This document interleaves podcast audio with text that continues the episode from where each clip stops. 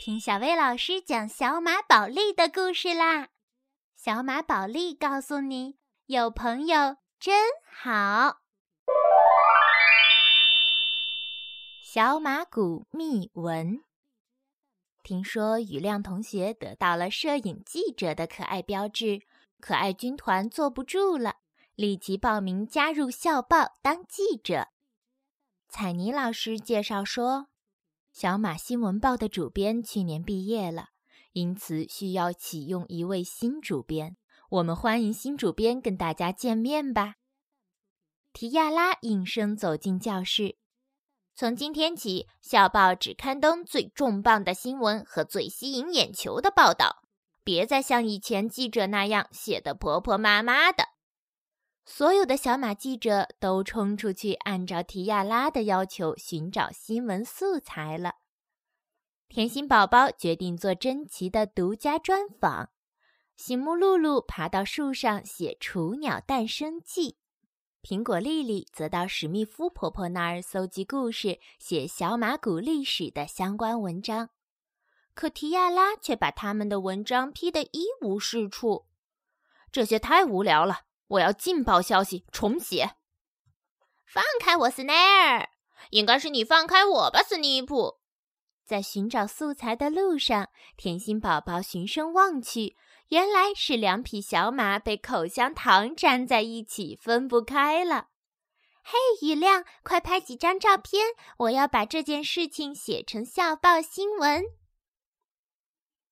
斯内普和斯奈尔的口香糖危机。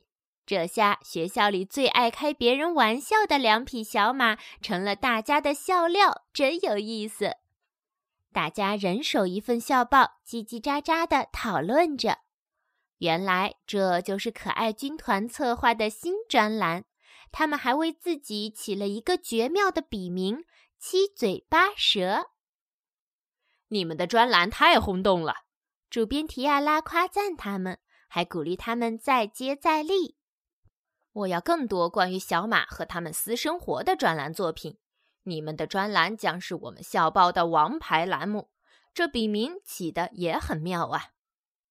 珍奇在收拾房间的时候，发现了甜心宝宝写的稿子。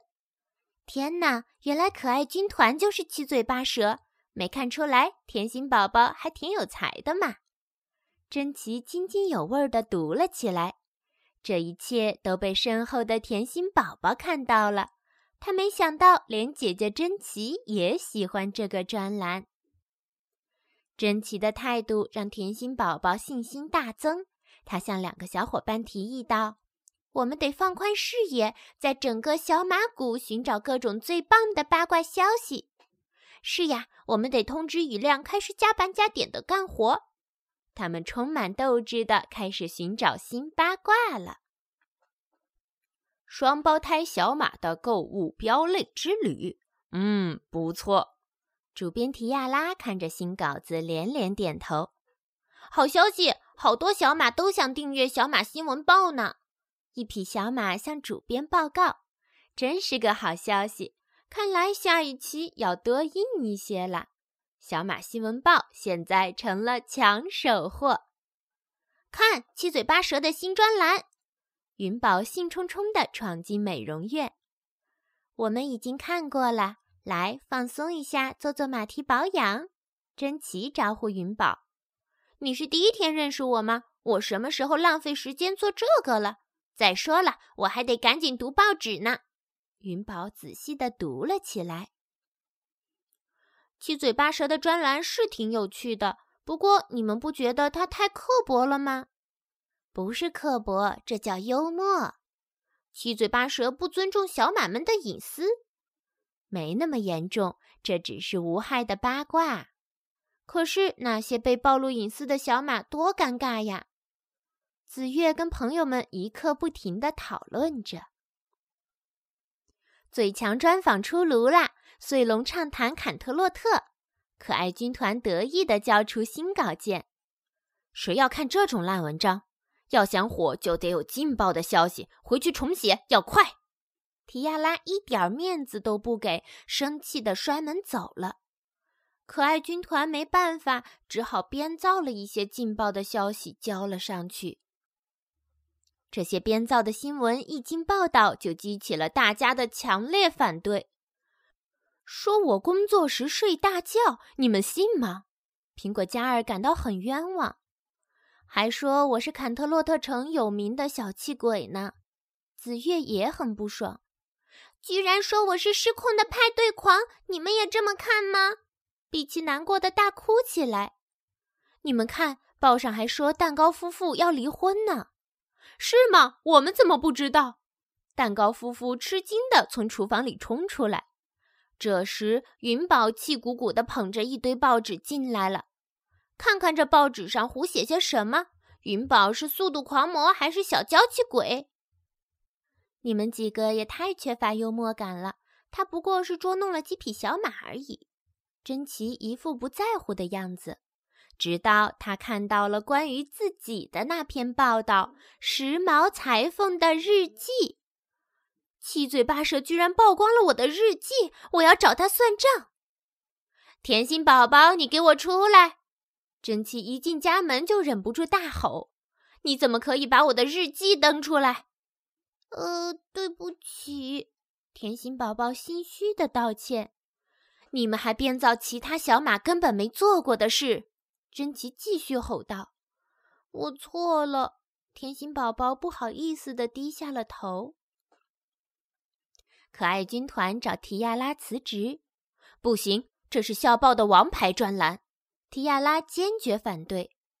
可是这个专栏伤害了其他小马，可爱军团伤心地说：“哼，如果你们退出，这些照片就是下一期专栏的内容。”原来提亚拉搜集了一些可爱军团出糗时的照片。可爱军团想向朋友们求助，可是没有小马愿意帮助他们。苹果丽丽提议去找苹果嘉尔帮忙，没想到苹果嘉尔和麦托什也一样冷淡。你连话都不想跟我们说了吗？苹果丽丽没想到自己的哥哥姐姐也会被气成这个样子。我们得罪了那么多朋友，也没得到可爱标志，可真够惨的。苹果丽丽像泄了气的皮球，唉，明天会更惨的。喜木露露叹了一口气。等那些丢人的照片被登出来，会让朋友们笑掉大牙的。别说丧气话了，还是想想该怎么办吧。甜心宝宝倒是表现得挺镇定。七嘴八舌没能交稿，改用这些。提亚拉把可爱军团的糗照交给印刷员。等一下，可爱军团这时冲了进来。我们的专栏写好了，算你们识相！哼，提亚拉高傲地说，看也没看就让印刷员拿去印刷了。致小马谷的公民们，这将是七嘴八舌专栏的最后一篇文章了。我们为过去专栏的内容给其他小马带来的伤害道歉。其实七嘴八舌就是我们可爱军团。从现在起，我们保证再也不编造谎话写报道了。我们真心祈求大家的原谅。可爱军团带着登有道歉信的报纸，挨个去向曾经被伤害过的小马说对不起。他们希望朋友们能感受到自己的歉意和诚意。话说，提亚拉看到这篇文章，鼻子都快被气歪了。大家原谅了可爱军团，不仅是因为那封诚恳的道歉信，还因为他们拿出了实际行动。通过这件事，三个小伙伴懂得了诚实的重要性。相信以后不管再怎么想得到可爱标志，他们也不会靠谎言获得暂时的虚荣了。各位同学，我想我选择了一位错误的主编，对不起，提亚拉。教室里，彩妮老师宣布撤了提亚拉的主编头衔。提亚拉不服气地站在一旁，闷闷不乐。接下来，彩妮老师郑重宣布。下一位小马新闻报的主编就是雨亮。哦吼哦吼！大家欢呼起来，祝贺雨亮成为新主编。可爱军团开心极了，他们以后再也不用被提亚拉逼着写那些乱七八糟的文章了。提亚拉不满地问：“他当主编，那我干什么？”“给你这个，我升职了，我现在是摄影记者了。”印刷员一边把行头交给提亚拉，一边说：“提亚拉带着那些行头，不小心滑倒在墨汁里，浑身上下全都溅上了黑黑的墨汁。这真是个绝好的拍照机会。看来新上任的摄影记者很称职呢。”